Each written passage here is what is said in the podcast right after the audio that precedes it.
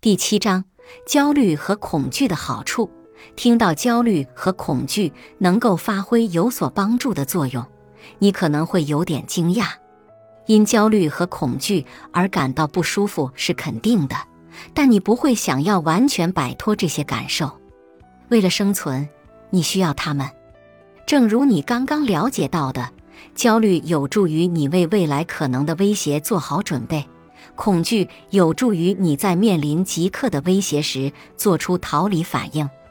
就像你在做饭时可能调整烟雾探测器的敏感度，以防止它冥想一样。你在这里的目标也是调整自己的焦虑和恐惧水平，让他们只在合适的情境中发生。焦虑和表现之间的关系是复杂的。人们通常会想当然地认为，焦虑会导致在工作、学校和其他活动中糟糕的表现，但并非这么简单。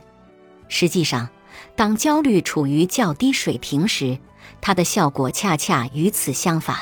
看起来确实会改善功能和表现。试想一下，你所做的许多日常事务都基于这样的一种考虑：即如果不做这些事情，可能会有怎样的后果？换句话说，焦虑驱动着日常事务。你开车时保持车速不超出时速限制，是为了避免发生交通事故。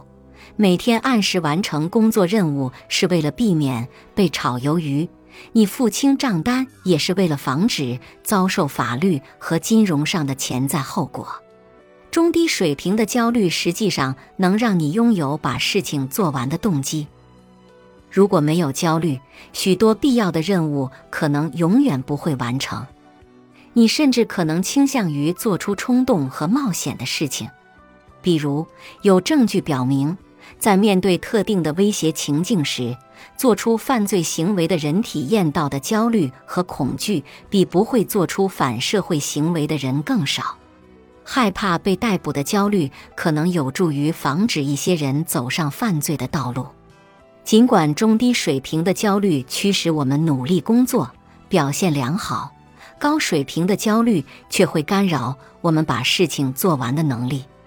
如果你正在工作中做一个大型演讲，中等水平的焦虑能够让你保持警觉，跟上节奏；但极度的焦虑会让你难以集中注意力，你因此也更有可能变得思路混乱，胡乱拼凑着演讲的各个部分。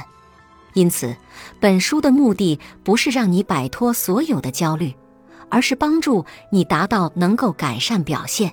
而不是妨碍表现的焦虑水平。与焦虑一样，恐惧也有着重要的好处。恐惧让你不会受到即刻危险的伤害。当你感到恐惧时，你的身体高度警觉，心跳加速，导致更多的血液流向有助于逃跑的大块肌肉；呼吸加速，以提供你身体为逃离目前情境所需的额外氧气；汗流不止。从而降低体温，以更有效的行动。实际上，在恐惧或惊恐状态时，大部分身体反应都能够让你更容易逃跑。与许多体验到惊恐的人所认为的相反，恐惧和惊恐症状不仅是无害的，而且是在做着让你免受危险的生死攸关的工作。当他们在没有真实危险时出现的过于频繁、过于强烈。